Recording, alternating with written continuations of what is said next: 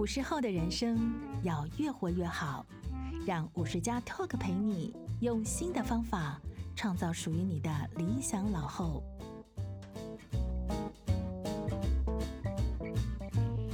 各位听众，大家好，欢迎收听五十加 Talk。我是本集节目主持人，五十家主编陈婉欣。今天的来宾，我们邀请到林以正老师，和我们聊聊五十后如何创造人生的第二曲线。先请以正老师先跟大家打个招呼。各位听众朋友，大家好，很开心来到这里。嗯，以正老师他曾经在台大心理系任教超过二十年的时间，但是在二零一六年他五十六岁的时候，他做了一个还蛮不寻常的决定，他决定要提前退休，然后转职到民间的企业。可不可以请老师先跟我们谈一谈当时这一段的心路历程？刚刚您提到不寻常哦，其实也蛮好奇，好像大家都觉得不寻常，其实我不太了解这个不寻常是什么意思。可能是因为原来的工作看起来还不错吧。不过我在五十岁左右我就开始蛮想离开这个教职了。可是确实也是因为这个日子太好过了，就一直很挣扎，就真的要走吗？不过我想提供几个指标，大家可以考虑看看怎么思考。第一个当然就是说我当时觉得不太有意义感。呃，因为在学校虽然是是一个教育为单位，可是因为台大是一个研究型大学。老师的职责比较是以发表论文为主要的 KPI。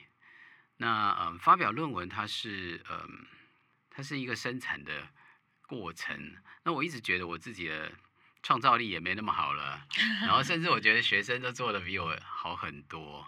那我也不再觉得说呃，精确的去厘清那些数据啊等等的，是我接下来人生想要做的事情。所以其实我五十岁左右就开始很犹豫这件事情。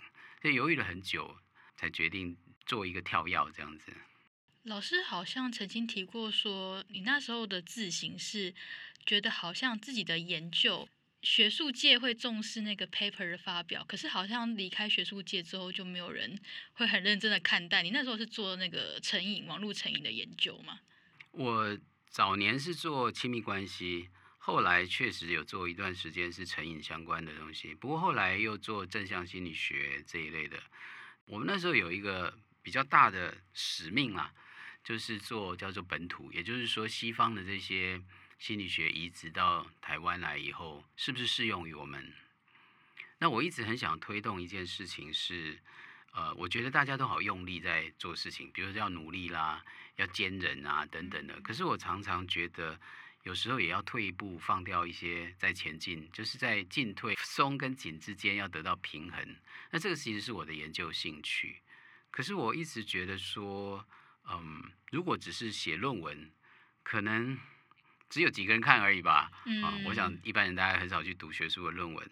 可是如果这个真的是我觉得人生，不管是工作或是生活很重要的一个练习的话，如果能够用一个嗯。一般人能够更接受的方式去推广，可能更有意义啦。这也是一个很重要的理由。老师那时候好像有提到说，你写网络成瘾的论文，结果最认真看你论文的是那些电玩还是手游的业者，因为他想要让大家更沉迷他们的游戏当中。嗯嗯，因为我想，呃，这些怎么转化成商业价值啊？确实是，你想想看，如果我们让人不成瘾。产生的价值确实比人成瘾 能够赚到这个商业价值比较低一点，所以所以这也是我刚刚提到的，就是我们有一个理念，可是怎样真的让人可以好好的使用，是一个需要被实践的东西。在学院的日子，好像这个实践的部分比较没有办法去完全照自己的想法做到，是不是？是很少啊，因为呃，我们谈的就是理论的东西。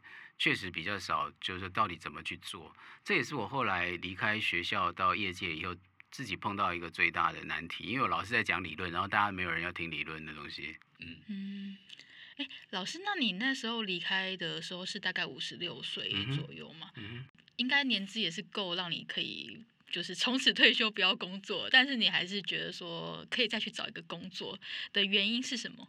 呃，这个说起来很惭愧，我确实有。现在是米虫型、米虫类的，就是我有领退休金这样，嗯，所以也许如你所说的，不工作也是可以过日子。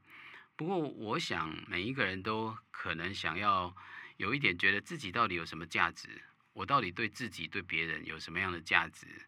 那我也一直在寻找，就是说这个价值是什么，会在哪里发生？我想这是一个一个推动，就是想要去，刚刚也提到，就是到底我做的这些研究是真的吗？是有用的吗？那我想要测试看看，到底它会在哪里有用？它会在哪里落地？是不是？哎，对啊，讲落地也很好。所以其实，就算老师你那时候其实已经做到教授的职位了，还是会有这种哎，不太确定说这个是不是 真的很有意义的这种自我质疑的感觉。是，就像你刚刚提到的，就是论文这件事情，它毕竟读的人很少嘛。那也许理论上可行，呃，可是当到真实的世界里面，毕竟有很多不同的因素，比如说在业界可能获利是一个很重要的压力，而不只是健康快乐嘛。所以这两件事如果得到平衡，大家在能够赚钱的情况底下，又能够好好过日子，这件事如果可能，这像这样的东西就是会我会好奇的部分。老师刚刚提出一个还蛮有趣的 问题，就是我们真的有可能就是又赚到钱，然后又好好过日子吗？这好像是现在大家非常重视的一件事情。有时候我看到那个数据，我也觉得蛮可悲的啊，就是好像有到百分之六七十人早上醒来第一件事就是好不想上班啊。嗯，这应该大家都很可以同理吧？那意思就是这数字是偏低的吗？可能到八十了，搞不好就接近普罗大众的心声。呀。Yeah. 嗯，um, 可是想想看，我们呃一辈子有多么长的时间是在工作，甚至比我们呃跟家人或者所有所有事情都来的更多。那如果大家都是在一个刚刚这样的一个，就是我好不想上班呢，啊，那这样人生真的还蛮悲惨的嘛，哈。所以老师觉得工作有可能它会带给一个人正面的意义吗？我相信是有的。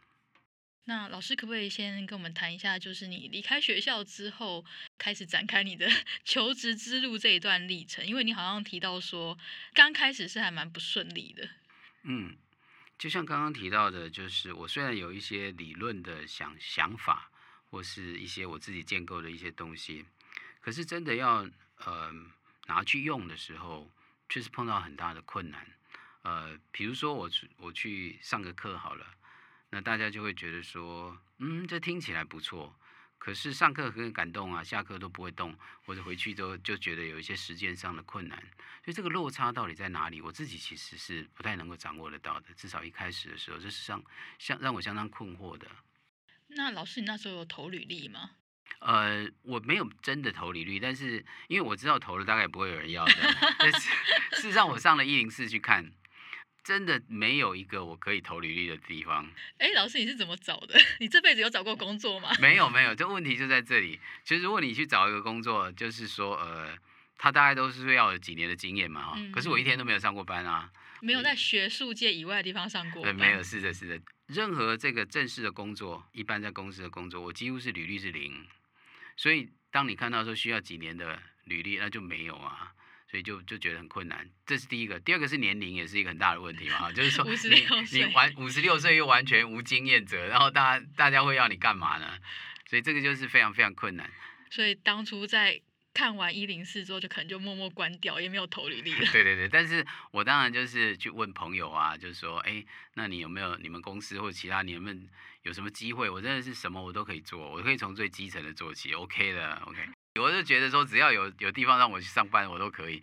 可是大家都还是觉得很困难，因为嗯，找一个这样的人去，可能我想一般人会预期你来不会很快乐。他会觉得说，啊，我真的要叫我的老师 来，对对对对，帮我接电话跟倒水吗？这好怪异哦。对对对，那我有的学生说，你要想想看，你现在的协理啊，都是你的学生的，那你叫你的呃小主管怎么带你呢？啊，然后甚至说。进来，万一你很啰里吧嗦，又觉得自己很了不起，要教人家，那我们不是请一尊佛回来，就创造麻烦而已嘛？所以其实大家虽然说，呃，也许很好意的说，啊、哦，好，那我帮你看看，然后就没有消息。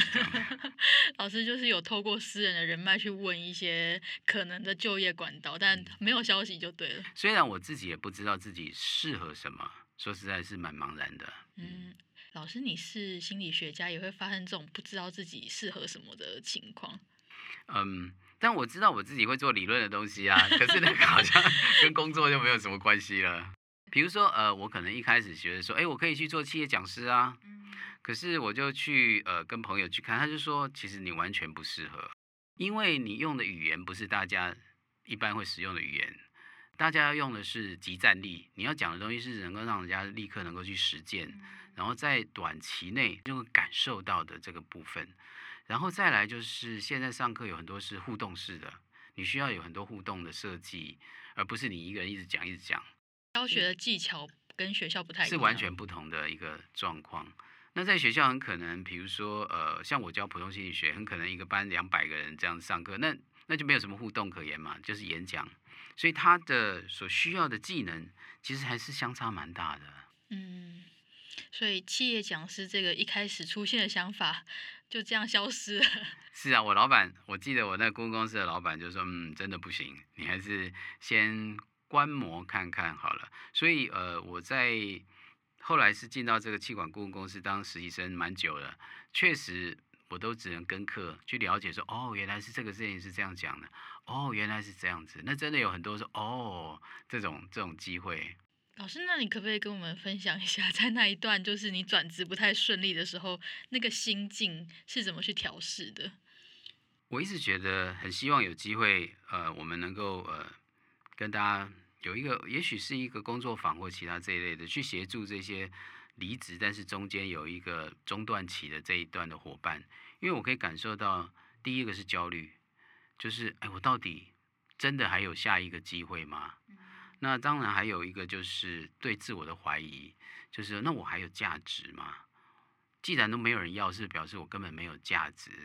然后再来就是说，那我到底可以往哪个方向去尝试？我现在该做什么才让我自己可以找到下一个可能性？那那种茫然的感觉，呃，你刚刚提到，就算是心理学家，我想那个感觉还是非常的庞大，有时候觉得很困难。那在那个时间，尤其是像我，还会碰到另外一个困难，就是我不晓得如何向别人求救。嗯，大家觉得你就是专家了。所以有时候你讲在说，哇，好 gay bye 哦，你这这。嗯，但是到底谁可以跟我们好好讨论这些心情？然后你也觉得很安心的去求救，然后在这个过程里面不会得到的只是一些廉价的建议，而是真的有一个步骤可以让你慢慢去理清。那我自己走过那一段，我也很期待有机会跟。在这样的过程的朋友，有一个我们可以一起来走这段路，这样子。嗯，尤其是可能在四十五岁以后，我们官方定义说中高龄 就业再就业，可能会遇到这样的状况，因为他可能不会像二三十岁的时候，你要找下一个工作，生涯的那个可能性还很多嘛。那在这个阶段的时候，你可能会觉得说，哎，那我过去累积的这一些，好像突然间都不太算数了。嗯那老师，你后来是怎么就是成为气管顾问公司的实习生的？我是幸好有一个学生啊，他就很客气的或者不好意思的拒绝我的情况底下，就是好吧，那不然你就来跟课好了。就就是也真的有点像实习生的这个味道，就是每次去课程上，然后就就打点一点事情，可是就有机会去观察说，哦，原来他是这样上这个主题，哦，原来这个主题他是这样规划的。那段时间。其实我还蛮开心的，说实在，说起来是实习生啊，哈，听起来好像很很可怜的样子。不过有机会重新在一个学生的角度去学习，对我来讲是很感恩的。所以，呃，公司的业务主要就是去企业做一些内部的训练，是不是？是，当时的状况是这样。老师，那你这个 高年级实习生有领薪水吗？哎，只有跟到课的时候才有薪水，没有底薪的。哦，那你的那个工作是什么？就是比如说做一些行政的协助，是不是？对对对对对。好，当然有些课有一些，比如要参与讨论啊或者什么的，就是有什么事都可以帮忙的时候，就会尽量去帮忙啊。老师，那你身段也算还蛮柔软的，因为是跟以前的学生，就是变成他是老板，然后你是实习生。讲柔软嘛，也可以啦。我印象很深刻的是，呃，有一次我就跟这个老板说，哎，那我我很想要上台试试看，我到底可以做到什么程度。然后他就说，哦，嗯，这样好了，那不然你从我们课程的暖身活动开始做起。嗯，暖身活动其实就是带团康啦，类类似像这样子，OK。那我就想说，天哪，带团康我我好像那么不会做哎，我不知道怎么 五十几岁的带团 怎么怎么好像什么大学鲁拉拉吗？然后做起来就觉得很别扭，确实是。可是嗯，那时候就有这个挣扎，你讲的是对的，就是说，哎呦天哪，我这么老了还要做这件事，可是又觉得说，如果我这件事我都做不好，那其他又能做什么呢？那或者是说，难道我真的就就要摆个架子吗？哈，其实心里面其实有非常多种对话。后来当然就是，既然这是一个机会，那我就好好练习。所以我还回家练很多奇怪的事情，要么杂耍啦，什么都给他练一下。其实也也就会觉得说，哦，OK，其实也不是做不到的，那蛮好的。所以老师真的有去练习带一些小游戏，是不是？有有有有有呀。Yeah. 不过我觉得你讲的很重要，是那个姿态柔软这件事情，让自己归零。我觉得是在我们这个年纪，或是不管啊，你刚刚讲的是中高龄的再就业，确实都是一个很大的难题。因为毕竟我们有原来的身段，或者甚至有原来的一些标签，那怎么样把它放掉？这件事还是话说起来容易，但是还是有困难的。我也可以讲一个失败的经验。嗯，有一个顾问案，那。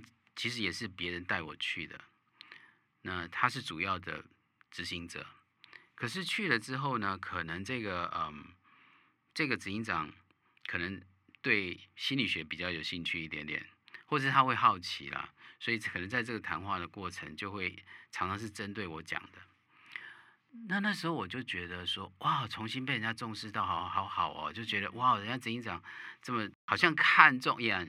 或者是好奇我想要我讲的东西，所以我就忍不住的会想要讲，可是就使得就是说这个案子我自己有点在去抢那个时间。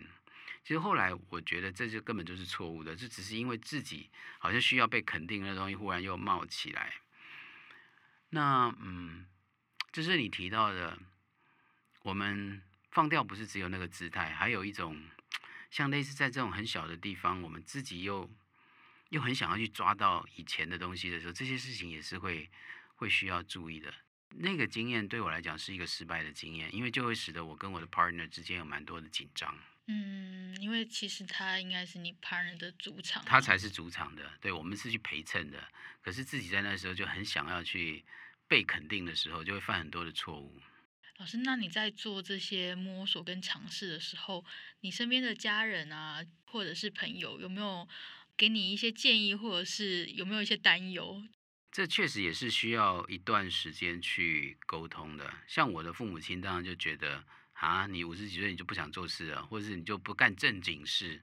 因为我的父母亲毕竟他们是一个比较传统的一个想想象嘛，就是你有个正当的每天会去做的工作，这叫做正当的职业。那像这样子跑江湖啊，有一搭没一搭的，看起来就不太正经这样子。所以确实也需要跟他们。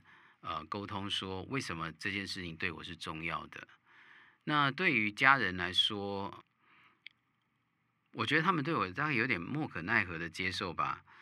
可是我自己很任性的时候，变成是反过来，我碰到困难的时候，也变得不太能够让他们能够理解的来陪伴。所以你刚刚提到的，我觉得不只是面对反对或者其他这个部分，而是说我们怎么样。邀请别人来陪伴我们，这是一个比较难的功课。嗯，老师，所以经过了一段这个摸索的时间，大概多久？我不觉得它是一段时间就克服，它可能是一个连续的过程。那刚刚提到说邀请别人来陪伴我们，就是像一开始我刚刚提到的，可能我觉得我自己很孤单，那我又把它封闭起来。那或者是说，我觉得自己有困难的时候就，就哦撑在那边，也不知道怎么办。可是我们怎么样？适时的去跟周围的人说，哎，其实我有这个困难，我需要你的帮忙，或者我需要你跟我讨论这件事情。我现在真的很茫然，或者我现在真的很焦虑。怎么样适时的、适当的表达自己这个需求，然后邀请别人用一个你希望或者你需要的方式来陪伴你。这件事情是我觉得是一个持续的过程，因为每一个人的生命。历程是一直在改变，你碰到的状况不会是一直都一样。你周围的人，他们的生命状况也在改变，所以大家要学习这件事情，我觉得是真的非常困难的一件事，但是是觉得值得尝试的，因为我们当我们一直表现很坚强的时候，我们其实是一个堡垒嘛，别人也不能靠近我们。可是我们能够适时的表现自己的脆弱，并且邀请别人来提供好的陪伴，我觉得对于人际关系也是一个成长的过程。老师，那你现在会跟家里面的人聊你的工作内容吗？会会会，还有我的朋友也很重要啊。嗯，可是我觉得陪伴不只限于我们最亲近的人啊。就像我刚刚也提到，我们周围其实有非常多可能有类似困境的伙伴们，那大家也都不见得很会很安全的，或是觉得很自在的把自己的问题抛出来。可是如果我愿意先表露自己，或是分享自己的某一些困境，也是对别人的一种邀请。所以这个互相的陪伴，我觉得是在各个人际关系都有可能的。所以我刚刚也提到，也许有同样面对这些呃困境的朋友们，我们还是可以有机会，大家比如说一个一个工作坊，或甚至一个小的读书会，大家来分享，或是互相的支持陪伴，我都觉得是一个很好的机会。这可能是一个未来发展的方向。我蛮期待的。那老师可不可以先跟大家讲一下你现在工作的内容？现在我并没有一个单一的工作，我确实还有在顾问公司这个部分，所以我们有提供一些课程。呃，逐渐我也刚刚也提到的，除了一般大家公司会要的这些像绩效啦，然后等等的这一类的课程以外，我一直想要传达一个。刚刚讲进退啦，怎么松紧啊，能够越放松也使得我更准备的更好的这一类的，这是我自己想要研发的部分。所以这个部分是其实让我觉得还蛮开心的。OK，最近我在我在想象的一个一个方向是，大家都很需要改变，可是改变是困难的。那我们怎么样准备好改变？比如说像这样的议题，对对我来讲就是一个我很想要去努力的方向。这是一部分。那另外一个就是说，我在嗯大概三年前吧，我开始也觉得顾问公司也没那么好玩了，所以我就去上了一个企业教练的认证，那个，所以我后来呃就变成会做企业教练。你刚刚也问我说，我是不是有个 title 叫自由教练？那什么叫自由教练？就是我是一个 freelancer。可是，如果大家有这种教练的需求，那这教练的需求包括，比如说刚刚你提到的，你在离职了之后，可能中间有一个很困顿的时候，或者你现在觉得很茫然，不知道人生下一步应该怎么规划，那我们就很乐意提供这个教练。其实所谓教练，我在我来讲，我觉得更觉得是一个陪伴的过程。他听起来好像有一点点像职涯的心理咨商师的感觉。现在在谈职涯，确实有很多，哎，不一定是智商师，有时候是职涯的咨询师，或是各种的不同的 titles 在做这件事情。那确实，大家有的采用的工具跟方法可能有一些不同，确实。但是你讲的是对的，就是在这段茫然的过程，能够陪伴他走过去。当你觉得很茫然的时候，也许你该找个人聊聊，是不是？嗯哼。那当然还有一些工具可以使用，对。所以不只是聊啦，因为有时候我们想要知道自己为什么困顿了，什么东西绑住我们呢？那个部分也是需要被澄清的。它是一个有点自我了解的过程。嗯，我会这样看。老师，那你自己觉得你经历过这一段过程当中，你有更了解自己吗？哦，非常哦，当然，每一个时刻都有都有一些不同的觉察。我可以举个例子说好了。嗯，我记得刚开始，比如说做药厂的时候，我感受最深。那到了药厂去跟客户接洽的时候，我真的是不知道他们在讲什么。他们所有的话语都是三个英文字母的缩写，所有的话都会带一个专业的术语，然后这术语都是什么什么的缩写，然后我都不知道大家在讲什么。好，我第一次去的时候，我就想说：天哪，我现在要说我不知道吗？说我不知道你们在讲什么，这这句话是什么意思？可是如果我每一个字都要问，我大概是每分钟都要打岔一下，就显现自己好像很不进入状况。对对对对对，好，那我既然是一个专业顾问来，然后我就说啊，我这个不懂，那个不懂，那听起来也很逊嘛哈。那可是如果我那边装懂，也可能很快就会被人家看破手脚。所以其实，在那一刹那，我一直有一个犹豫，就是说我要说我不懂吗？那或者哪些事情该问，哪些事情就是不要问。如果世界的发问，那都是非常困难的。好，那这时候其实不只是看到该不该问世界，而是而且还看到自己的害怕，就是我害怕别人觉得，哎呀，你怎么这么没有没有水准啊？或者是等等的，原来也不过尔尔啊，对，等等的，对对对，很多这种内在的对话其实是很多的。所以看见自己的害怕，这个功课，我觉得是一个蛮蛮大的进步的。那他也不会就是一下就过去了，因为不同的考验就会在不同的地方会冒出来。老师，那你觉得你原本的心理学专业有帮助你在这个人生的第二段职涯当中去更好的面对自己吗？我要说没有，这样好像不太好，对不对？你可以诚实说没有。我用一个。用个例子讲好了，我之前的研究是做正念的研究，嗯，其中一个正念其实就跟静坐禅修这个传统是现在非常大家很流行说的冥想啊，对对对对，好。那我早年做这个研究，他会说啊，正念对什么有帮助啊，很好。可是我自己真的没有什么练习，是是写论文写很好，好。那嗯，可是逐渐我会觉得说，好，如果这个真的是这样，而且我想要去。推广这个课程，那我自己就应该好好练习这件事，OK？那所以反而是真的有去教的时候，才认真的去做。所以你说以前有没有帮助？也许有，是因为我知道这个很好。可是没有帮助的地方是，以前是出一张嘴，并没有实践的练习。所以，嗯，真的开始实践，反而是。嗯，必须要教人家的时候，觉得不能那么那么鬼扯淡的，就真的自己要有做过。所以那个心态反而是说，嗯，有一些是知道，但是未必做到。然后实践的过程，你也才知道说，嗯，比如说有一次我到一个证券公司，那他们要推这个正念或者禅修，对对对对对，在证券公司，因为他觉得，因为大家的压力都非常大，然后他们大概很容易有焦躁、睡眠的问题。所以这是，不过这是一个全球计划，他们就说他们要推正念，那那我们推的就是每一个礼拜有个中午就去带他们做正念冥想，结果去了大家都睡着了，那不是很棒吗？结果去大家都在午睡，然后就睡得一塌糊涂这样子，好，那这样到底有没有学习呢？可是有放松吧，所以你就要去想象说，呃。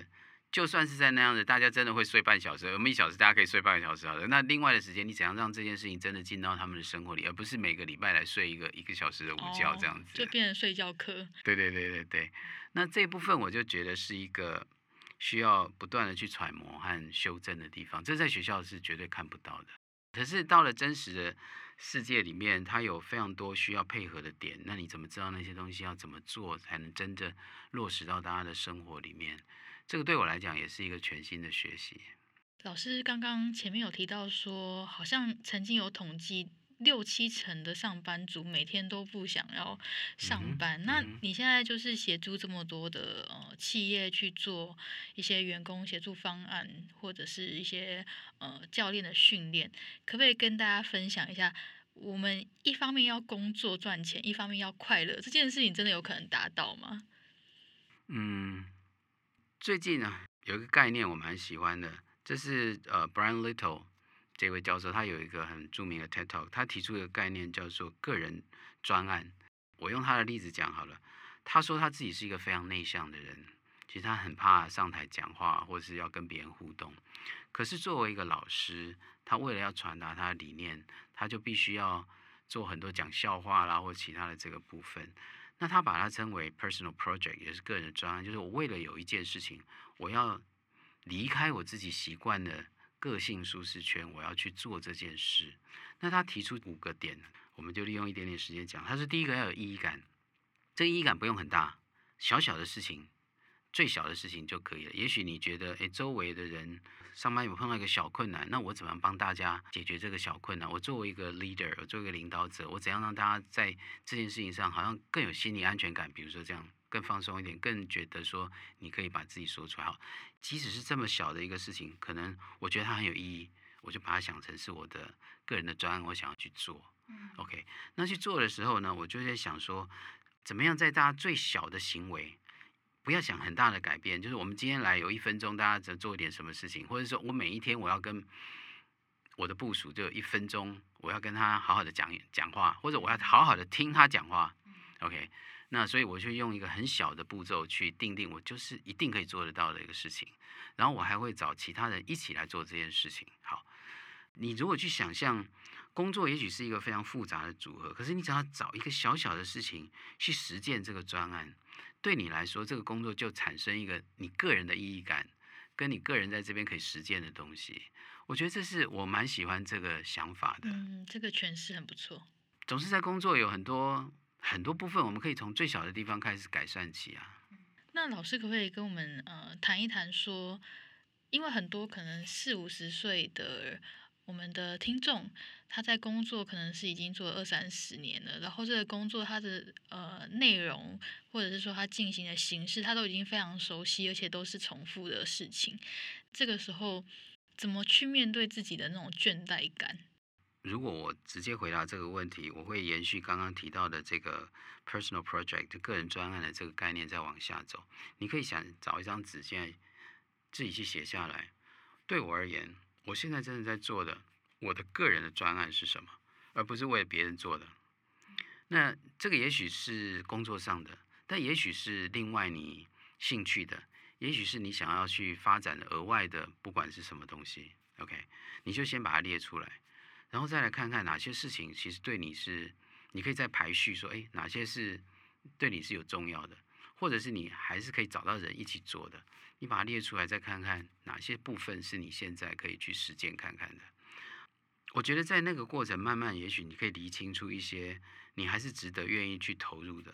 那我自己有一个学术的背景是在谈叫做自我决定理论，它有三个东西你可以去检验这件事，一个是说。比如说这个，你列出刚刚讲列出十个 personal projects，这个个人的专案，然后你再来列出来一个哪些东西是你真的愿意选择投入的，有吗？那如果都没有，那你真的是需要再列出来再找。OK，第一个是我觉得是我愿意选择投入时间去做的事情是哪一个？这是第一个。第二个是在做的过程，我有没有一种最佳挑战点的那种感觉，所谓最佳挑战点，就是说太难了，一定做不到，就会有挫折；太简单，做起来没意思。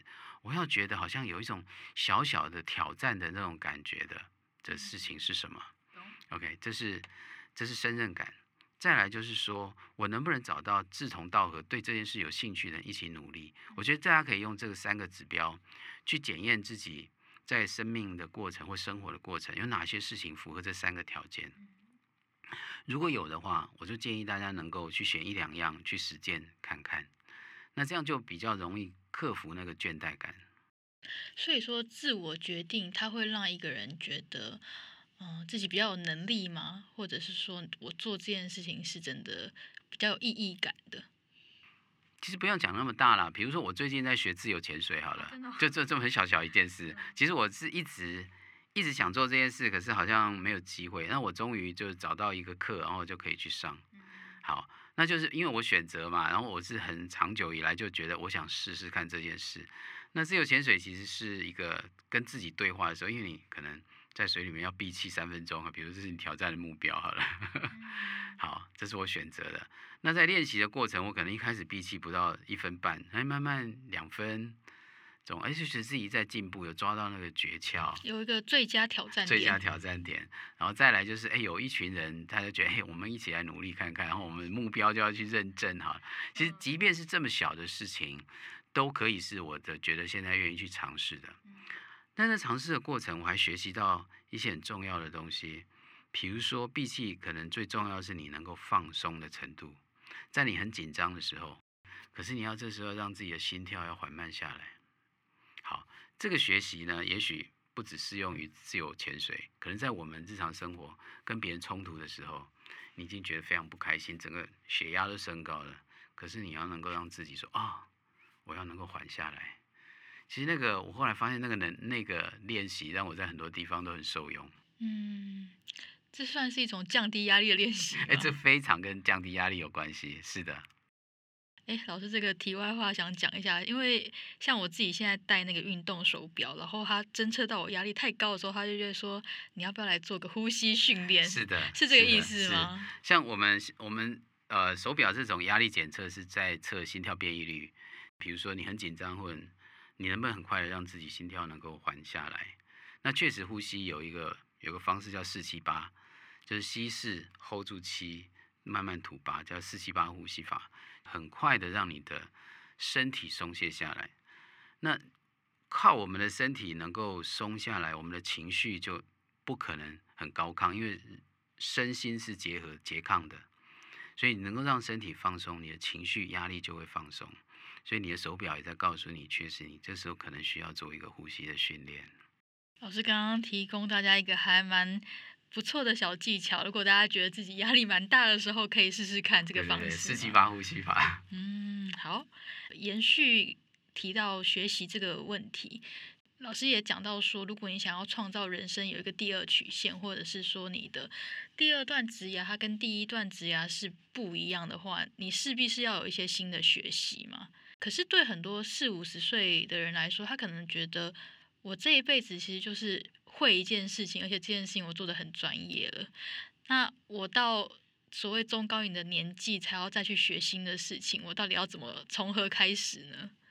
我会觉得大家可能需要第一个就归零的这种感觉，真的要认真的去实践它。就是你刚刚提到的，你刚刚提到两件事，我觉得蛮蛮有趣的。第一叫这这辈子。这辈子这句话是什么意思？就是说，呃，好像我已经后面的时间不多了嘛？哦，前前面占大多数嘛？其实也未必嘛，哈、哦。现在可以活到一百岁，所以五十说不定才一半而已。Marshall Goldsmith 谈了一个蛮有趣的，他说他有一个概念，你下一个呼吸你就可以是一个全新的人。嗯。大家可以想象这件事，就是我现在呼吸，下一个呼吸我可以就是一个全新的人。这句话蛮有意思的。什哪一个点你可以成为一个新的人？任何一个点你都可以重新的开始。那过去绑住你的只是你自己做的一个故事而已。这是第一个。第二个就是说，我这个专业呢还能有用吗？可是为什么你要被自己的专业绑住呢？专业只不过你你当时甚至不是自主意识选择的一个结果而已。像我自己会去学校教书也。说实在的，也不是真的自己的选择吧，就只是因为刚好当时很会念书，有博士学位了。对对，你就呃，就是因为你刚好考上一个好的大学，考了大学你就会念研究所，研究所念完博士你也没别的事可以做了，就只好教书了。所以也许也不是一个非常自主的选择。那我我会奉劝我们中高龄的朋友有一个概念，就是我们到了这个年纪，有两件事我们好不容易获得，一个叫做自由。一个就是解放，自由是我们终于也许不再需要对那么多人负责，我们甚至不用对社会期待负责，然后我们原来的框架，我们也不必那么太在乎它了。所以，如果我想象我现在有了这个自由，我要从某个东西解放开来，那那会是什么？如果是这样的话，你还会被过去的你绑住吗？过去的你要绑住未来的你，这样子不是很可惜吗？那嗯，有时候我让自己试着做一件事，大家也可以练习看看。比如说，我现在开始来写一个自我介绍，就像你刚刚会介绍我说啊，我是台心理系啦，曾经在哪里任职哈。第一个版本很可能是这样，写完以后呢，你列出三个很重要的项目在里面，好，然后停下来，再重写一份自我介绍。这一次呢，跟刚刚完要完全不一样。而且刚刚提到的任何，比如说学术，这个通通不能再写了。好，重新写一份自我介绍，再写一次。同样，你写到这些，写完要再写一次，看你可以写到第几次。第四次，你可以一直一直推，一直推，写到第四次好了。你会发现，你写出来那些故事，越来越不是你熟悉对别人讲的时候，可是那还是你啊，只是你的生命有一些东西是被你遗忘。或者是你在叙说的时候，你不会去注意，可是那还是你那些东西写出来的你，又会是什么样子？你不一定要被第一个故事绑住，也不会被第二个故事绑住。那你写到第四个你的时候，你想要成为的你是什么样子？大家也可以练习一下这个、这个、这个书写，然后嗯，也许每一个人在谈到。我是谁的时候，只不过我们是在创造一个故事而已。那那个故事未必是唯一的你啊。我们的生命其实非常多元的，可是我们很习惯只抓取某一块来告诉我们自己这一块定义了我。也许是童年的经验，大家喜欢讲童年经验，可是那也是一个部分的经验。你还有很多其他的经验是被你忽略的。当那些也慢慢被你抓取出来的时候，也许你会形成一个完全不同的对你自己的感受。老师，我很好奇，那时候写的时候，到第四个版本跟第一个版本有什么不一样？我自己写的时候吗？其实我在很多场合练习的时候啊，我发现很多人就会开始提到他可能生病的经验，或者是他某一个生命转折的，或者是某一种创伤，whatever 这些这些东西。可是那些东西可能被我们遗忘了。比如说我自己写一写，我写到一个就是说我曾经差一点死掉的这个经验。OK，那经验当时可能就过去了。可是我到底现在回头看，我面对死亡这件事情，那我又是一个什么样的不同的状态？所以有一些那种那种觉察会在小地方冒出来，就是写自己的传记这件事情，有助于我们可以去打捞一些以前以为忘掉，但是对我们影响很深刻的记忆。我还蛮喜欢试这个不同的做法。那另外跟大家也可以介绍另外一个书写，就是写未来十年后的你写信给你自己。哦，真的啊？哎，但是你要想象一下这件事，就是。好，第一个我想象的是十年以后的我，也许是一个好。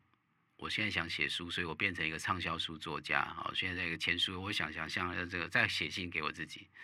但是我也许另外一个想象是，我是在照顾我父母亲的一个照顾者。我父母亲现在九十啊，假如他们身体有状况，我在医院照顾他，那时候写信给我是什么样子？或者是我自己想象我是，你可以想象好几种不同的角色，然后由他们来写信给你。看看这样的对话，你会变成什么样子？我这样讲的意思是，我们很容易被一条线，就是我想象未来我就会变成什么样子，然后线性的去走。可是未来有非常多的可能性，那不同的可能性都在告诉你不同的样貌，或者你现在的状况可能需要做什么样的准备。所以，如果我们能够开展这些不同的可能性，我们就会更增加自己。哦，也许我可以有怎样的一个的一种。弹性吧，所以老师，人到五十岁还可以去想象自己的未来有很多不同的可能吗？我觉得正是时候，不是吗？我刚刚讲这个自由跟解放，比如说你这个年纪，可能你有很多其他的责任嘛，你要开始事业要冲一个，或者是家庭，不管很多很多的责任。可是如果你到了五十岁，是可以放掉这些责任的时候，这不是一个非常难得的机会吗？完全可以做自己，就是这个时期。也许经济上稍微独立一点点，也许你不再需要为小孩负责，也许爸爸妈妈也放弃你了，所以你 等等的。嗯、懂。所以你刚刚提到的是，我们都在想象过去五十年好像挤压到你这个人身上，可是反过来讲，也许这正是一个你可以好好去自由展现你最大可能性的时候。老师，那最后可不可以跟大家分享一下？因为我们今天的主题是在谈工作嘛，你觉得工作现在对你的意义是什么？嗯，工作对我的意义就是刚刚提到的，我有一些想法，我一直很想把它实践。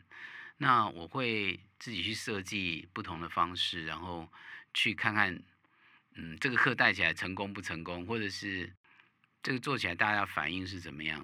那这件事情对我来讲就是很大的回馈。